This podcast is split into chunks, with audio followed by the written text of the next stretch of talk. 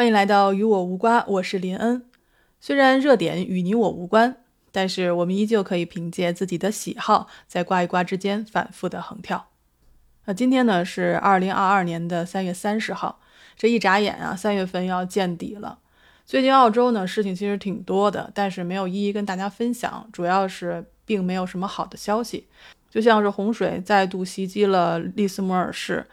而新州北部的低洼地区的居民呢，也受到了警报，需要从家中紧急撤离。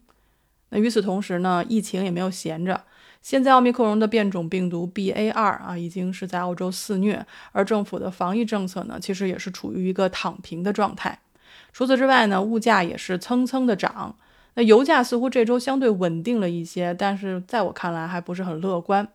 而且呢，就在这样的天灾人祸的情况下，澳洲的精英中学考试也要到来了。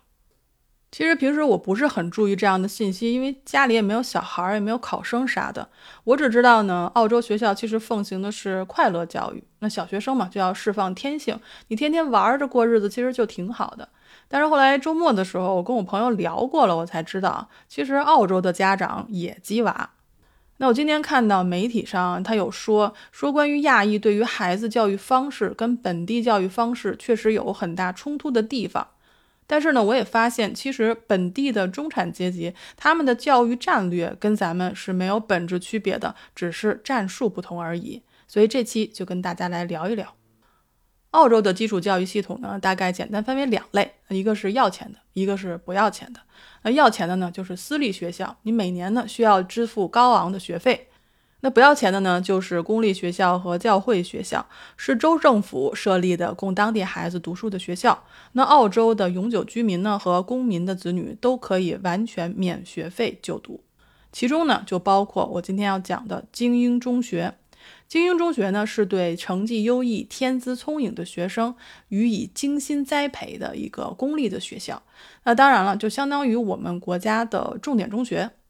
澳洲呢，其实只有四个州有精英中学，就是为成绩优异的学生提供经济实惠，但是又学术性很强的学校选择。要进入这些学校的竞争是非常激烈的，因为呢，每一个学校只有有限的入学名额。就拿我所居住的新南威尔士州为例，它提供七年级的名额一共才只有四千二百个，所以为了能够进入重点学校学习，那周末的辅导班肯定是少不了了。一提到这个辅导班呢，就让我瞬间回忆起了被辅导班支配的那个年代。其实呢，这两年呢，国内有了非常雷厉风行的政策为学生减负，而且澳洲这边其实也是一样的。澳洲这边的教育部呢，他不建议或者支持学生参加预备课程或者是辅导课程。毕竟澳洲地广人稀，人口才两千多万人，国土面积七百六十万公里，大家快乐的活着就挺好的了，干嘛要拼命呢？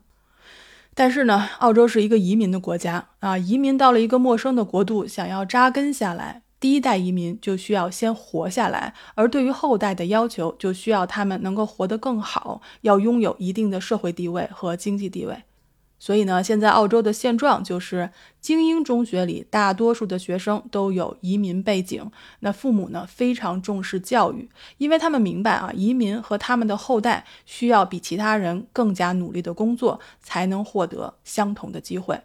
所以呢，报复之下也就造成了焦虑。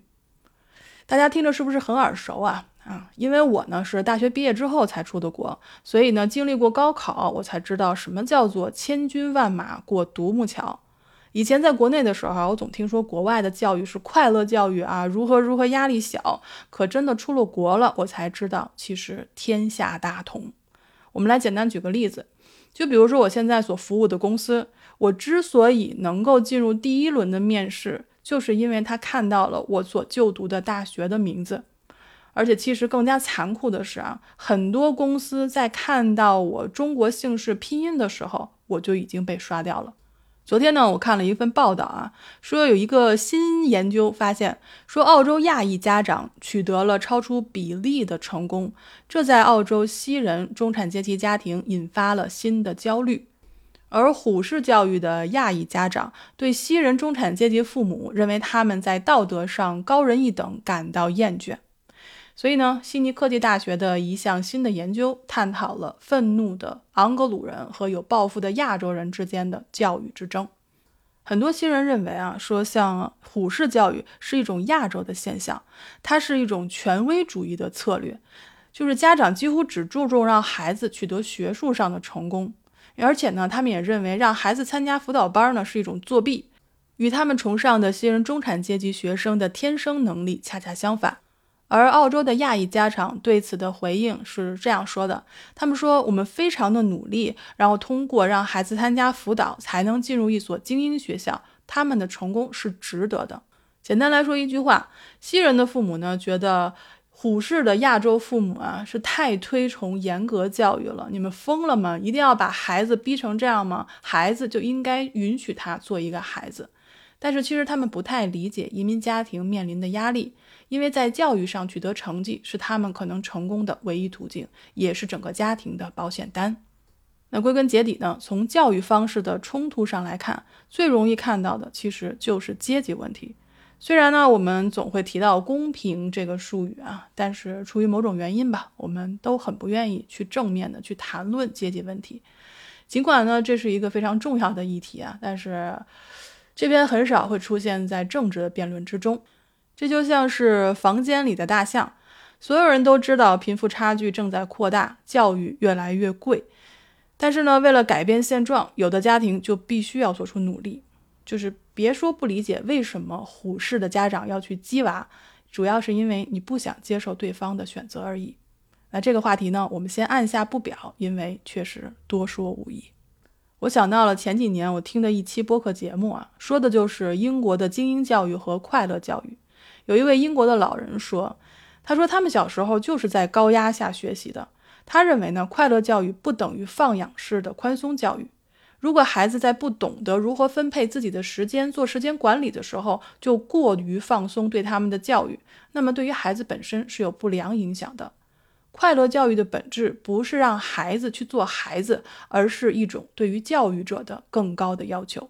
那这里说的教育者呢，不仅仅是指学校的老师，还有家长。”那就是你如何让孩子觉得受教育是一件快乐的事情，或者说，教育者其实要让学生明白受教育的目的是什么，学习本身是否可以激发他们的天性和特长，是否能让他们在学习中去探索世界、产生兴趣，并且从中明白要完成一件事需要做出何等的努力。快乐不等于轻松，教育也不是考试合格。其实我跟身边的朋友聊天的时候，都会觉得啊，我们在高三的时候是掌握知识量最高的时候啊，那时候的公式啊、符号啊、古文啊，我们都是张口就来。但是进入职场之后呢，我们会觉得学的那些知识好像再没有机会用到了。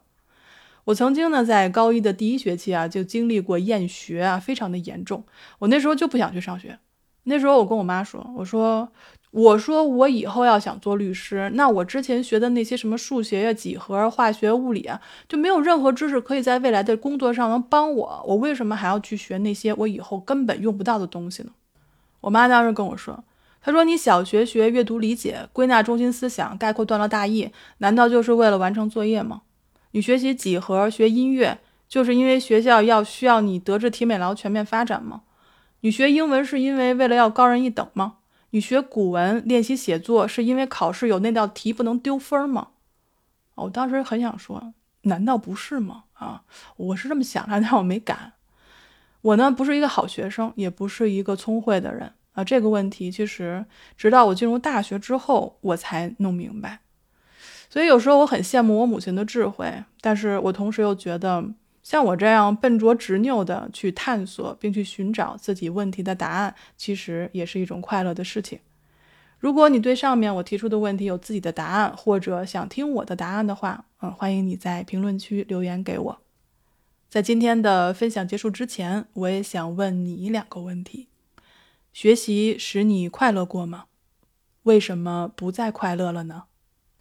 感谢您的收听，您现在收听的是与我无瓜。我是林恩二百二十一赫兹，咱们下期再见。